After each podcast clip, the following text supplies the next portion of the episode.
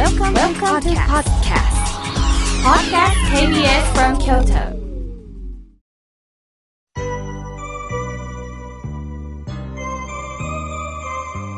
さあ、ここからはたくさんのメッセージをいただきましたので、順に紹介させていただきます。まずはじめに、ちよちゃんさん、メールをいただきましてありがとうございます。皆さんのお便りを聞きながら、心穏やかに過ごしています。この河村明家の心が笑顔になるラジオを聞くことが私の一番の笑顔のもとです。これからもよろしくお願いしますとのことです。そう言っていただいて千代ちゃん、ありがとうございます。嬉しいです。続いての方です。みえさん。ありがとうございます。どうも、みえさんと言いますが、京都にお住まいの男性のようです。可愛らしいお名前ですね。妙慶さんの出会いは、早川先生の番組で、とても心温まるお話をされていた時代から聞いております。早川先生の番組が終了となって、少し KBS さんから離れていたんですが、偶然、ラジオを聞いた時に再び妙慶さんの声を聞いて、それから聞いております。妙慶さんの温かく優しい、この精神的な心のゆとり、その導きに私は嬉しくなるばかりです。土曜日の8時、心が癒されます。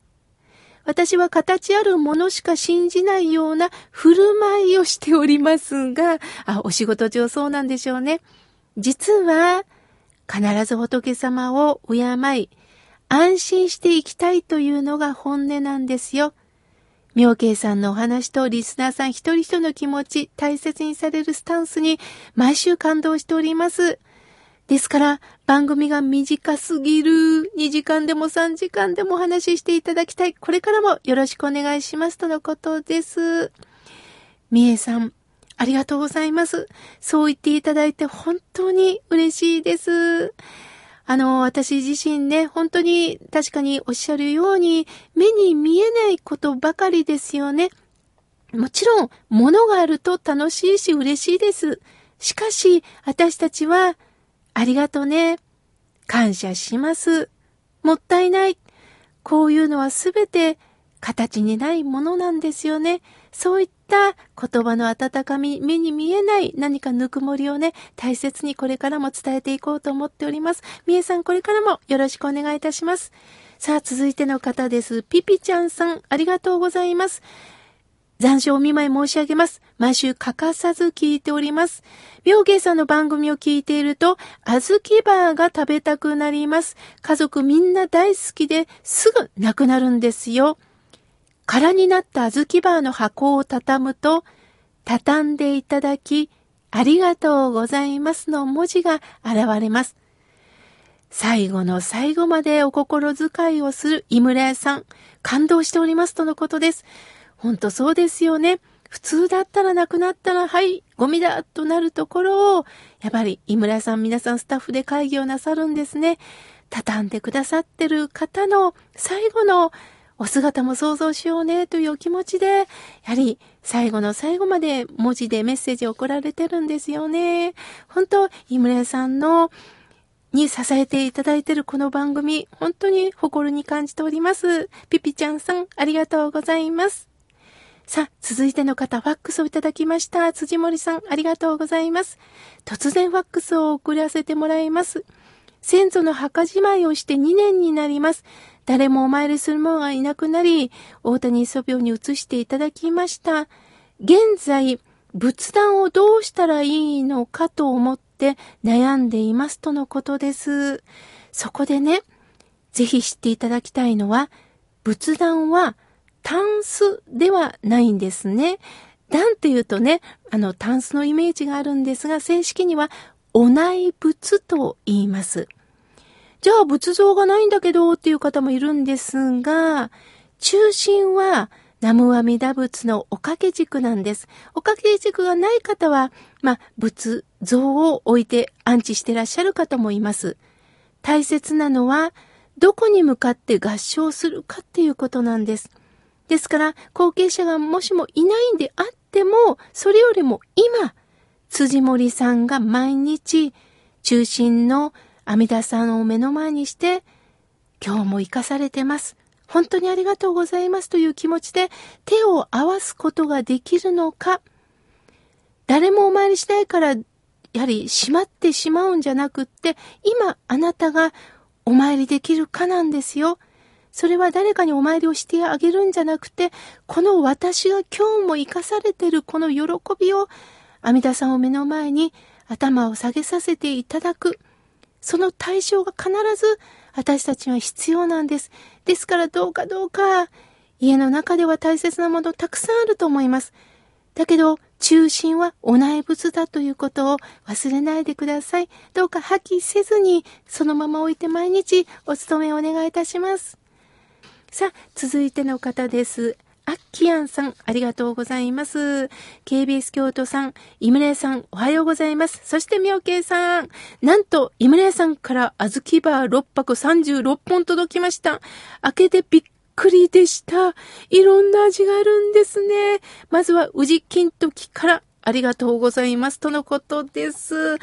北海道からアッキャンさん、よかった。北海道に届いたんですね。なんといっても、北海道の小豆ですからね。いや味わっていただきたいと思います。さあ、続いての方です。草津のプリンさん、ありがとうございます。暑い日ですね。先日、自転車で買い物に出かけ、帰宅すると、近所の子供が大きなプールに5歳の男の子、3歳の女の子が楽しそうにはしゃいでいました。私が気持ちいいやるにって言ったら、うんとうなずき、汗だくの私を見て、おばちゃんもプールに入っていいよと言ってくれ、思わず嬉しくなり、心が笑顔になりました。いやー、そうですか。思わずプリンちゃんさんも入ったらよかったなと思うんですけど、いや、あのー、男の子と女の子の楽しみを奪うわけいきませんもんね。でも入りたかったでしょうね。でも入ってもいいよって言っていただいた時に本当笑顔になったんですね。私もこれを聞いて笑顔になりました。ありがとうございます。続いての方です。まこちゃんさん、ありがとうございます。おはようございます。先日の日曜日、大型スーパーのオープン冷蔵ケースの前にカートを持ったおばちゃん二人、おしゃべりに夢中で、他のお客さんが冷蔵ケースに近づけない状態でした。怖いもの知らずですね。おっちゃんの私も気をつけますとのことです。ああ、そうか、つい私もね、あのー、リスナーさんがネット会う時あるんですよ。もしかしてみおけいさんですか？いや、わかりますって言いながら話すときあるけど、もしかしたら私も、あの、商品の前で話してたかもしれません。ほんと気をつけなければいけませんよね。まこちゃんさん、ありがとうございます。さあ、続いての方です。おはがきをいただきました。えー、ラジオネームの森山の菅尾さん、いつもありがとうございます。妙慶さん、花の日の話、面白かったです。天狗にならないように気をつけます。耳、目、鼻、口、一つ一つ詳しく書いてくれています。ありがとうございます。菅尾さん、いかに真剣に聞いてくださってるかですね。嬉しいです。さあ、続いての方です。西京区よりまゆみさん。残残暑お見舞い申し上げます。えー、お盆はお寺さんが来てくれました。身の引き締まる思いでお迎えしましたとのことです。そうですか。もう、極力ね、あの、お寺さんとの付き合いが今年はね、ほんとなくなったけど、せめてお盆とかお彼岸、あのー、9月もお参りができたらなと思っております。さあ、続いての方です。南のワッペンさん、ありがとうございます。オリンピックも終わり、パラリンピック、どうか皆さんが無事に競技できますようにとのことです。本当ですね。さあ、続いての方です。えー、ラジオネームピッコロさん、ありがとうございます。いつも楽しいメールをね、いただいております。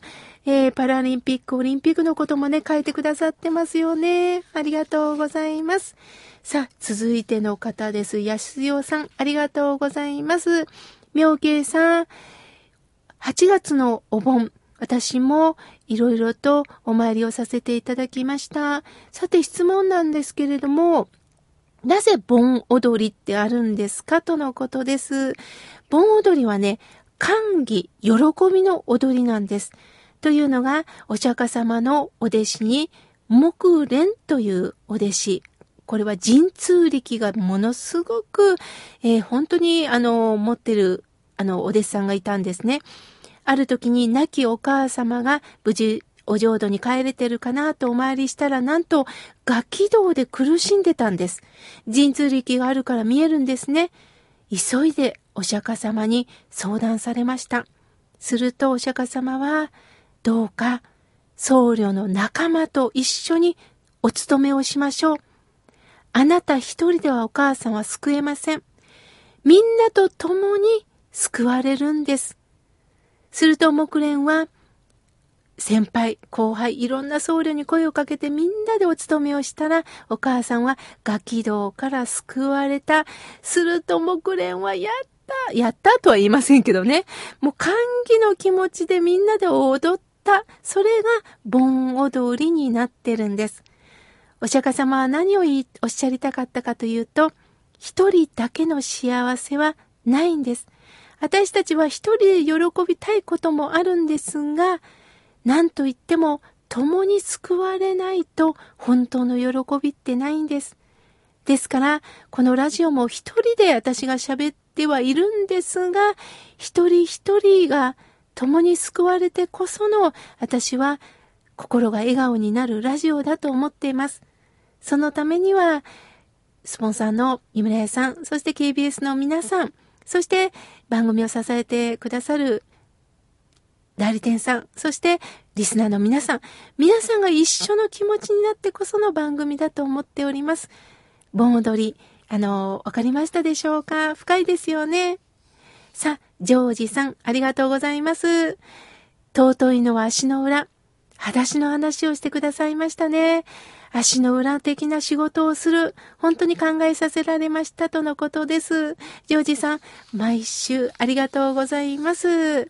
さあ、続いての方です。エルモさん、ありがとうございます。妙慶さん、おはようございます。毎週本当に楽しい番組ですね。これからも期待しております。まだまだ不安ですけれども、どうかこの番組長く続けてくださいとのことです。エルモさん、いつもいつもメールをありがとうございます。まだまだたくさんのメッセージをいただきましたが、来月紹介させていただきます。